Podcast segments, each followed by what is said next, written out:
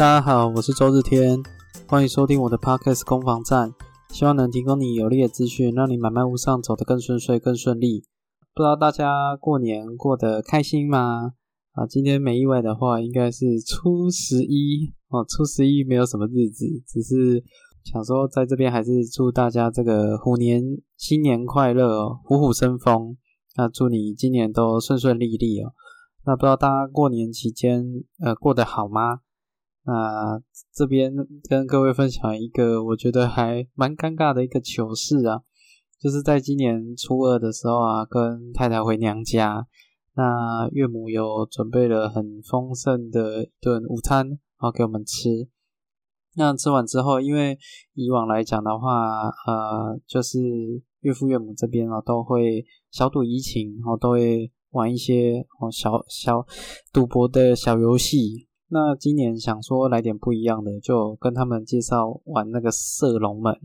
不知道各位有没有玩过射龙门？哦，这是一个非常刺激哦，有时候就是一个很邪门的一个游戏哦。如如果你讲到这边你不知道游戏规则没关系，我我这个跟游戏规则没什么关联。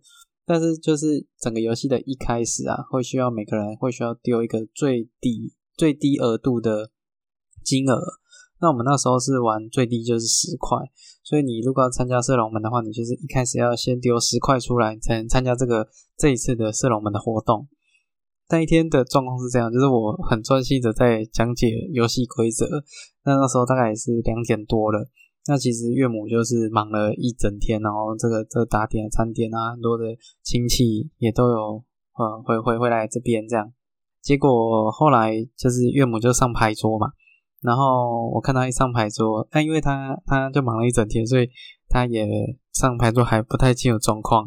那我就跟他讲说：“哎，岳母岳母，你你如果没有手前面，如果你没有十元硬币的话，也没办法参加这个这一场射龙门的游戏。”然后我那时候也没想那么多，只是我讲完之后，岳母就觉得说：“哎呀，你这个这个女婿初二来这里吃吃喝喝，然后现在我没有十块钱，就不让我上牌桌嘛。”他就有点那样的想那那样的感觉出来，当然他是开玩笑的，那只是我就那就觉得啊尴尬尴尬说错话了，因为一直在想说怎么跟大家讲解游戏规则，也没想那么多，然后我就赶快把我的前面的这个十元的，因为我有准备很多的十元硬币，我说就是来玩嘛，然后我就把十元硬币推出来，推到往前推，跟他讲说啊岳母岳母，如果你没有的话，哦这一叠。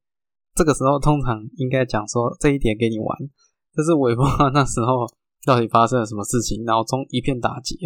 我就把这一叠、这一堆、这一叠的十元硬币往前推之后，就这一叠可以跟你换，可以跟你换一百块，因为里面有十个十块啊。实话一讲，风险更高。一讲之后，岳母说：“哎呦啊，还啊那，你可不可以用歪啦？等等等。”哦，我真的是尴尬到个不要不要的。我这我说真的，我也没想那么多啦。但是，但是我只能说，嗯，这个我觉得人都是需要被提醒的。如果如果那时候有稍微有多想一下下，或者都被提醒的话，可能就不会这么糗了啦。那于是这个是在这个在台娘家那边闹的一个笑话了。那我不知道明年还这个初二还有没有机会跟太太。回娘家吃饭。如果明年我这个初二在这边录 podcast 的话，大家就知道结果是怎么样了。哦，这大概是跟各位分享的过年的一个糗事啊。那不知道大家过年期间有没有过得愉快，或者是发生一些也很有趣的事情？那都没关系。如果你现在还是收假收的很痛苦，那还有二二八的年假，你可以继续再放一次，那时候再再调整也不迟啊。我们今天一样还是我们这个防新闻的单元分享啊，今天是我们的防新闻第十三、十四集，我有点忘记了。这今天这三则新闻啊，跟大家分享一下。首先第一则，大咖夫妻爆违法成交豪宅，房仲不忍了，吐被威胁，不想带着秘密离世。这是一个大陆的新闻哦，有两个算是有名的明星夫妻档啊，一个叫张杰，一个叫谢娜。那他们应该是蛮有能力的人，他们就是有去看了一个房子，那大概是新台呃人民币六千五百六千两百万还是六千五百万的，大概就是两亿多。这个放在台湾哦，也是总价非常非常高的一个不动产标的哦。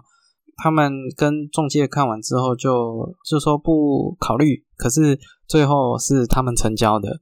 那这个中介啊，后来就有有截图哦，包括他们看物的照片，还有一些对话内容，去证明说他们确实有做这样子私下成交的行为。在大陆，这个叫做跳跳单。单单是单子的单，然后跳是 jump 的那个跳，呃，这是这样的一个事情。那我们也会讨论到说，在这个私下成交哦，有没有什么风险，或有没有什么一些状况哦？这个我觉得是可以稍微讨论看看的。好，这是第一则。第二则的话是朋友看房带八人进屋狂做四动作，他傻眼，这是标准流程。这是讲到说这个，这是靠北建商。F B 的粉砖有讨论到的一篇文章哦，就是讲到说，呃，作者被朋友拉去看房子，啊，这个朋友不止带作者去看屋，还有他的很多的亲戚哦，前前后后加起来总共九个人哦，去看去看一个他考虑的房子哦，只是他进去房子之后就做了四个动作哦，然后做完之后，就是我想房仲可能很傻眼，那这个作者的话他也很傻眼，所以他就。上网去询问，啊，自己说是哪四个动作？我先讲这四个动作，如果在我面前这样做，我也会觉得很傻眼。好，自己说哪四个动作，等下大家就会知道了。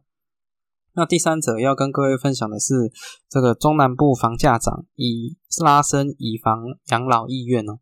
这是讲那个以房养老的的专案啊。那因为中南部最近不是说是台积电设厂啊，或者是高雄发大财啊，这个。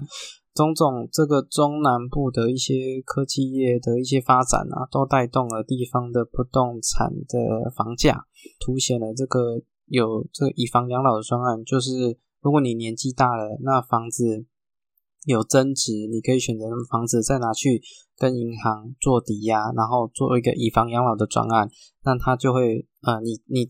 等于说再去做有点像增贷啦，你拿房子去抵押，然后他每个月会拨钱给你，让你在老年期间啊有多一笔收入。那这是以房养老的专案。那我们等一下也会讨论到说以房养老现在的呃进行的状况是怎么样，然后有哪些银行我这边是比较推荐的，那也可以跟大家做分享。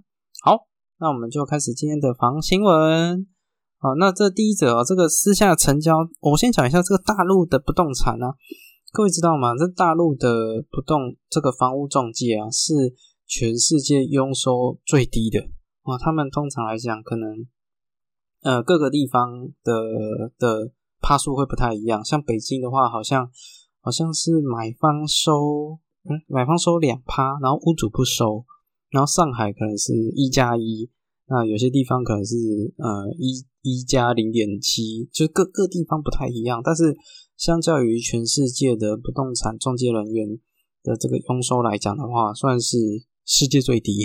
所以其实呃也有一些也有一些乱象产生啊，就是据说啊，如果在带看的过程里面呢，一些业务员为了赚取其他的红利吧，甚至是一些额外外快，那他就会，如果你有考虑那个房子啊，他带你去看那一间房子啊，你有考虑那个房子，他会说，哎。呃，五千块，五千块，然后把那个屋主的电话写在一张纸上，然后递给你们。我亲，我亲，不会，不会，不会讲台语。他就说五千，五千这样，然后类似这样子去去，呃，不是透过公司去成交，然后让业务员有额外的，呃，可能更更好的一个收入嘛。因为真的金额不高，那所以只有在一线城市哦会比较可观。如果是二三线的，又房价又再加上这个佣收，又再加竞争，其实。是比较辛苦的，那也因为这样子哦，就会乱象比较多了。所以这种私下成交的事情，在中国大陆的比例其实是比较高的。我指的比较高是相对于台湾的，台湾透过中介成交的比例还是还是比较高哦。如果跟大陆去去相比，那为什么呢？因为其实台湾，嗯，各位试着去想象一下，如果你在台湾你要私下成交，你跟中介看了一个房子，那前提当然屋主。住在那个标的，你比较有机会啊。如果屋主是住在很远的地方哦，不是住在那个房子，你看的是一个空屋或者是一个租赁的案件，大概你要去找到屋主，除非你是专业人士或者你有一些管道，不然其实或你有什么征信社的背景，不然你要找到屋主，哎，也没这么容易。那我们就以屋主自住的这种案件为例哦。那你看完房子，一个买方看完房子，然后觉得真的有考虑，不想透过中介，那他就会可能去按电铃跟屋主说：“哎，屋主屋主，我是刚刚有开看屋的那一位，呃，这个周先生，那是不是可以跟你私下成交？”各位试着去想象一下那个情境哦，你跟屋主去接触，屋主会怎么想？一个买方主动上门，想尽办法找到你。我觉得如果我我今天是屋主啊，我会觉得，哎，你真的很想买。那当然，呃，买方可能不管表达的意愿是怎么样，他可能会有一个出价。那当然，我相信买方都是会基于说要去省那个中间中介服务费的一个一个价差。我比较少听到说业务员服务真的很差，然后导致说买方要绕过中介去跟屋主成交。我我这种这种案例我倒是很少听见，大部分都是中介服务费的问题。所以。买方在期待的就是中介服务费可以从屋主那边去做让利嘛？可是屋主那一端的话，又会有一个变数，是你主动来找我，那是不是你的满意真的很强？那进而抬高价钱，这也是一种可能性啊。我曾经就有经历过一个案例，是他跟呃屋主买，反而买的比较贵。哼 他跟屋主买买的比较贵，对吧？他没有问我们这个案子多少买得到。他是选择去透过另外一个朋友去买，他结果反而买的那给不止包给那个朋友红包，而且他买的价格还比较高，那当然屋主就很开心啊，对吧？这是卖的价格比给给我们卖还要来的更高一些，所以这个就是会是一种呃难以去难难以去确定的状况啊，你到底这样子去买是不是真的比较便宜？也许会比较便宜，也许没有啊。你想的那个中介服务费是不是省下来？可是真的有省到屋主有确定把这个空间让利给你吗？这是这是一个变数了。所以会做这件事情的人，大部分都是有有经验的人，有经验的买方对到有经验的屋主，那就会这个事情就有可能发生。那其实是第二种你私人成交的一个变数，就是就是我相信在要签约的时候，大家都会好来好去啊，因为我从业。十多年的经验，要签约当下，大家都很好讲话，都会变成很 nice 的人，very nice，讲什么都哦，好好好，讲话都客客气气的这样。可是后续啊，只要是买方付款延迟哦，贷款结果不好，或者是验屋的时候有漏水、避癌、附赠物有少，通常那个时候会瞬间翻脸，比翻书还快这样。瞬间就会变成另外一种不同的样貌去 去跟对方讨论啊！哈，这个以我自己的经验，实在是太常见了。所以你说这样的私下成交，当然没事没事哦，呃，有事哦，都是大部分都是很麻烦的事，都很考验买卖双方的这种呃智慧啊，或者是一些沟通的艺术。所以我觉得，其实私下成交光是。是不是能达到当初的这种让利的目标，或又或者是后面后后续可以走得顺顺利利，不会有什么呃奇奇怪怪的事情发生？这个其实真的很难说了。那至于说大陆会不会有这样的事情，我我想多多少少也有，只是说因为大陆对于说这种呃观念，可能觉得。我我觉得应该会比较少一点，因为我后来有查一下，像有我查到说，就是去中国大陆工作的人的一个有一个去中中国大陆工作的人写一个部落格，然后讲说他的一些租屋的经验。那他讲的哦，那个真的是蛮夸张的。他说很多的中介会用假案件去吸引他，然后到现场再跟他讲说那个房子已经租掉了，然后去转其他的案件，就是。很很长时候去看的案件跟原本的都不一样，非常常见。这是一个这是一个很你你基本上是一定会遇到的这种中介的手法。那那这个在台湾几率不大啊，所以我觉得其实各地方风土民情不同，我不知道在在中国大陆私下成交会不会有这些纠纷，我相信也是会有，可是可能他们能接受的。Range 比较大，因为这种事情很奇怪的事情层出不穷。可是如果在台湾这种事情发生，就会被这个消保官去关心啊，或者是中介工会啦，不然至少也会有媒体哦等等之类的，会就是不会这么这这这么顺利啊。所以我觉得。民情不同，可能也是产生了这个不同。那因为这个案例比较极端，是因为他是名人，那再加上这个案件标的又很高，他大概可能两亿多哦，所以其实就会有一些争议性了。那这个名人夫妻啊，这个张杰跟谢娜也马上就找了律师哦，准备对这个这个房仲哦去做一些声明跟主张啊，因为他有偷拍人家看物的照片。啊，那这个这个好像台湾最近也有这个事情啊，这个某中介这这个偷拍鸡排妹，然后鸡排妹郑嘉纯还很不高兴，在 FB 上破，呃，有兴趣可以自己去查了，对吧？所以这个事情后续会怎么发展不确定，但是私下成交，如果你真的有要私下成交，刚刚那两个点你要能确定，如果那两个点 OK，我觉得当然也没关系，因为呃消费者有选择的权利嘛。很少听到屋主去找买方的，大部分都是买方去找屋主。那如果你觉得中介真的很不拢工，你真的觉得不 OK，那两个点确定让利可以达到双方共识，以及后面不会有问题。如果你真的要私下成交，请你合约书一定要写的巨细靡遗，尽可能的假设各种可能性。如果没什么想法，就去参考一些各大中介的买卖合约书，把它纳进去你跟屋主签的这份合约书里面。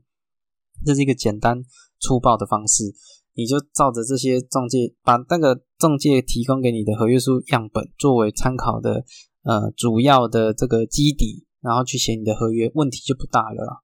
啊，因为因为中介写的合约书那种制式化的，他也不太会偏颇哪一方啊，偏颇屋主会被买方垫，偏颇买方会被屋主垫，所以我觉得这是一个比较简单的方法，那千万不要。很简单的去做签约的动作都没有准备，因为内政部的买卖合约书版本实在是太简单了，太多问题都没有讨论到，所以参考其他中介公司的呃这个合约书样本，我觉得也是一个很好私下成交的做法。那当然也是希望大家都可以买到理想的房子了哦。啊，如果有房东朋友的话，也希望不要介意啊，对，因为因为这我觉得这个。这个现在你有能力你就这样做啊，自己说能不能达到你的结果，那就大家各凭本事了。OK，好，这是我的第一则新闻的分享。第二则哦，朋友带这这个这个朋友去看屋，带了加作者九个人，一票人，总共九个人去看房子，然后做了四件事情。这哪他做了哪四件事情？第一哦，第一开关水龙头，第二开关窗户。第三，冲马桶；第四，到厕所尿尿。而且他不是只做，他不是一个人做这四件事情，他是除了作者以外，其他八个人啊，跟着呢，除了作者跟朋友，其他七个人都做这个事情。这个真的超傻眼的。不要说作者傻眼，我听了我都觉得很傻眼。你七个人去上厕所，去去厕所，其实这身体这有点状况啊，这一群人身体都有状况啊，还是 这是刚刚参加啤酒大赛，然后一群人再去看房子吗？这太诡异了！七个人去厕所尿尿，七个人去开关水龙头，七个人去开关窗户，七个人去冲马桶的水，这是这什么七七角龙吗？还是什么？我可以理解说。因为这这这个时空背景是他有他的朋友有考虑这个案件，那可能是这个朋友希望看可以看仔细一点，所以有带其他人来进行这个看屋的这一件事情。可是你这么专注在冲马桶、开关窗户、开关水龙头，然后去厕所尿尿，你聚焦在这四件事情上是一个很奇怪的事啊。如果最后这这这四件事情，哦，开关窗户，然后窗户掉下去好了，这已经够严重了。水龙头开关水龙头没水，啊，那厕所尿尿水冲不下去，哦，等等这些，这已经够惨了。那你得到这几件事情，也对于这个买卖这一些标的，没有什么太实质上的帮助啊。这这个全部换掉，最多给你换到个不要不要的，连管线一起换，可能五万块。可是买卖房子是一个。几几百万、几千万的事情，你去要在这个五万块是一个很很吊诡的事啊！那如果假设你要去推断哦，如果这个房子连水龙头也有问题，哦，马桶也有问题，那它一定其他地方更多问题。你要做这样的假设，这也太以偏概全了啊！如果今天真的想知道哪些重要的事情，我我觉得是这样，就是如果钱能解决的事情都是小事，那在不动产买卖里面，钱能解决的事情是算小事。什么东西钱能解决？我觉得十万块以内的事情都算是钱能解决的。在一个不动产买卖标的里面，这一千万的房子里面只有一趴，哎，好，只占了百分之一，其他九十九如果是 OK，你因为那个一趴去拒绝一笔交易，我觉得这是非常吊诡的。那有一些东西是钱不能解决的，那个才是要看的，各位，那个才是比较重要的事情。钱不能解决，什么东西钱不能解决？景观，如果你的窗户打开，前面就是电电塔、天斩煞。哦，如果对风水上面有一些考量了，车道冲哦，这些不是钱能解决的哦，那这种很重要啊。哦，那还有什么东西不能解决？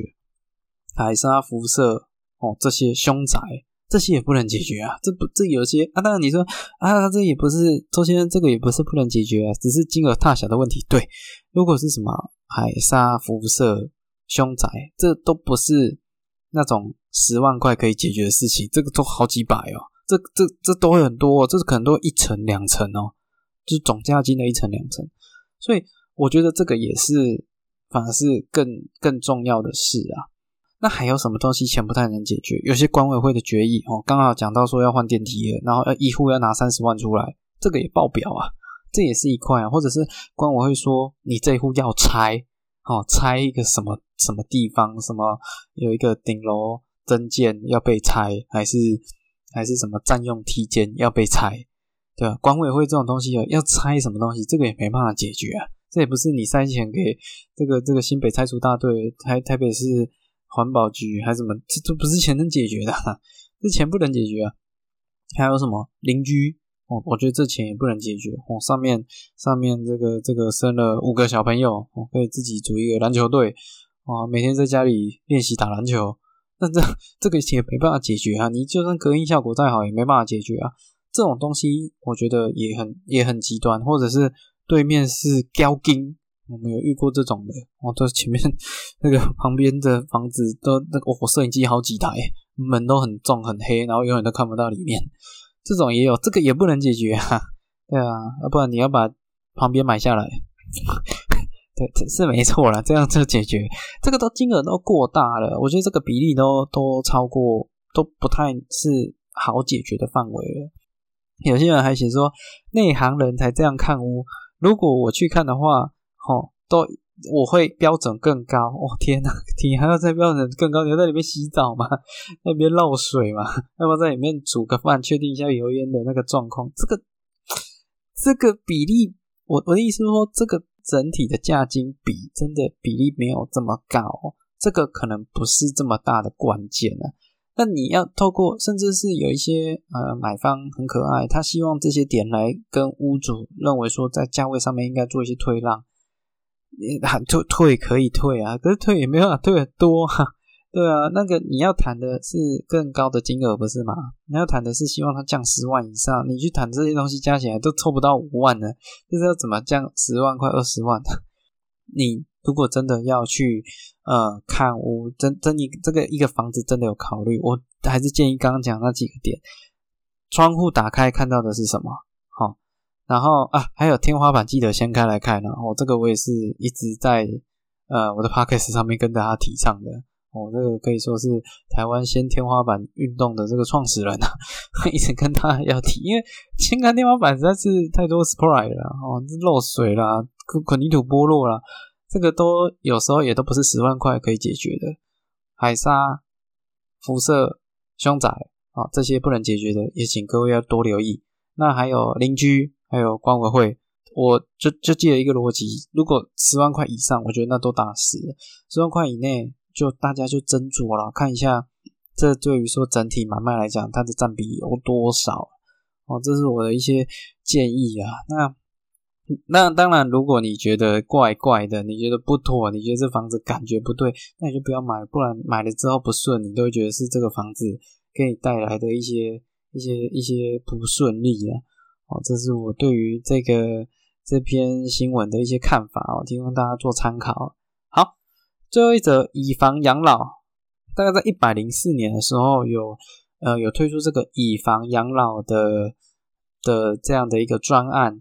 那它逻辑很简单，就是因为很多一些老年人，然后呃没有小孩，那他没可能照顾自己，手上也没有其他多余的钱，所以可以啊政府为了体恤这些人的啊后后后半辈子子的人生，所以有这个以房养老的推推出这个专案的推出，把房子拿来做抵押，然后银行在每个月哦看两万块三万块提供给您这样啊，那这个方案大概是这样。那一呃，这是有讲到中南部因为房价上扬嘛，所以呃意愿有提升。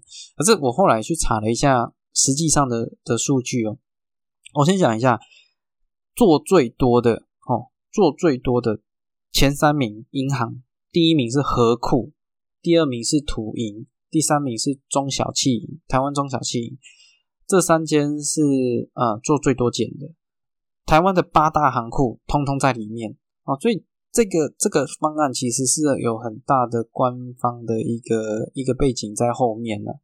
哦，那民间的银行里面哦，不是八大行库做最多的，呃，是中国信托哦，那还有另外一个是兆丰金哦，这两个，所以他们应该是民间算是比较有在推行这件事情的。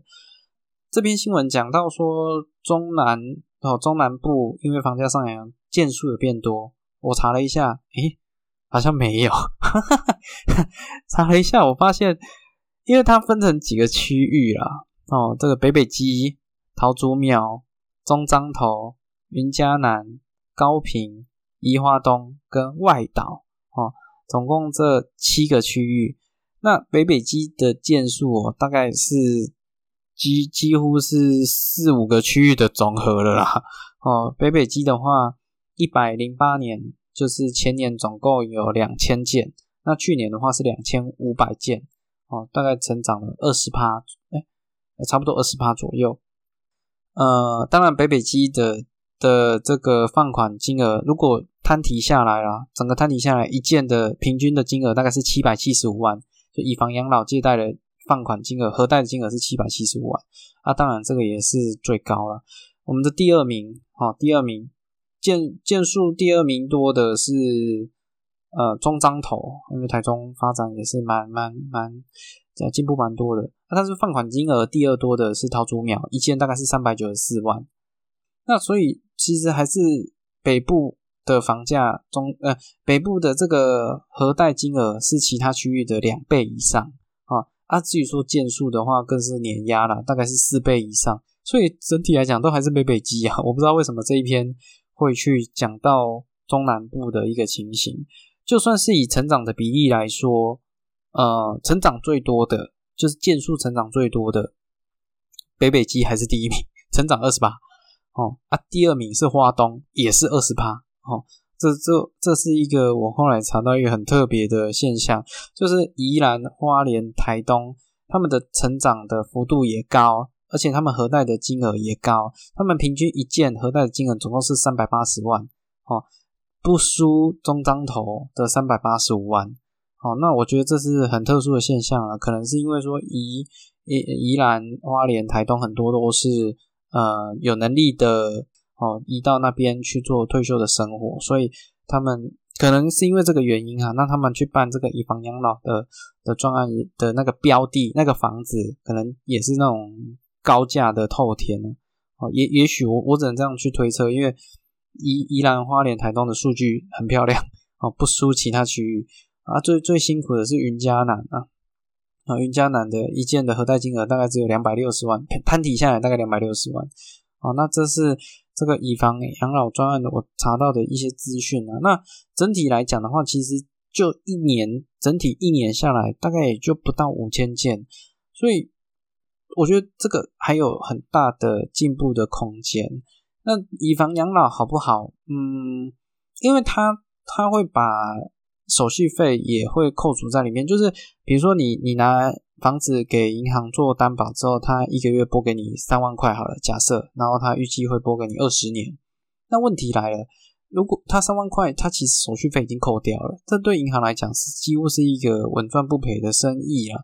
而且你如果离开的话，他就可以从把这个房子去呃去拍卖，把他的这个这个放款的的金额回收回来。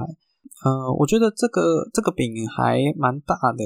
那只是说，如果所有的案件都以房养老，那会不会造成一些啊泡沫化的问题？这个可能要再看后续的发展。但我觉得银行通常不会做什么太激进的事情啊，银行真的相对来讲保守许多。我们最近很多的案件成交，银行估价都估不到，因为房价上扬速度太快啊。这也是一个一个现在哦在新北市在发生的事情，就是呃成交的增幅太快，那银行建价建不太到哦，开始有点落差。至于说这事情会怎么走，就就就看看整个的状况。我觉得房地产，嗯，以现在我自己感受到的资讯来说，要有很大的冲击哦暴跌，我觉得难度真的是颇高了。那利息，至于利息的事情，我这个之前已经讲过了，我就不再赘述了。这个我觉得以后以房养老，我相信会越来越多见。但是现在的条件，或现在给的这个这个这个大家的观念。哦，都还比较弱，所以我们可以看看它为后续怎么发展。呃，最后我套一句我朋友讲的话啦，就是那时候聊到，呃，因为他是在中部哦，中部上班，他就说，凭什么中南部的房价就一定要持续这么低呢？哦，我觉得，哎，这也蛮有道理的啦，就是因为长期以来，其实北部的房价终究是比较高。那中南部为什么就一定要是这么低的房价？那他们难道没有享受房屋增值的的权利或机会吗？我觉得这也是蛮令令人深思的了。这大概是我这一周的三则的新闻分享。那也喜欢，希望说今天的节目你会喜欢。那也希望说这样的资讯会对你有些帮助。那我是周志天，谢谢你收听到最后。如果喜欢的话，再帮我追踪。哦，记得聆听哦，还有分享，谢谢，拜拜。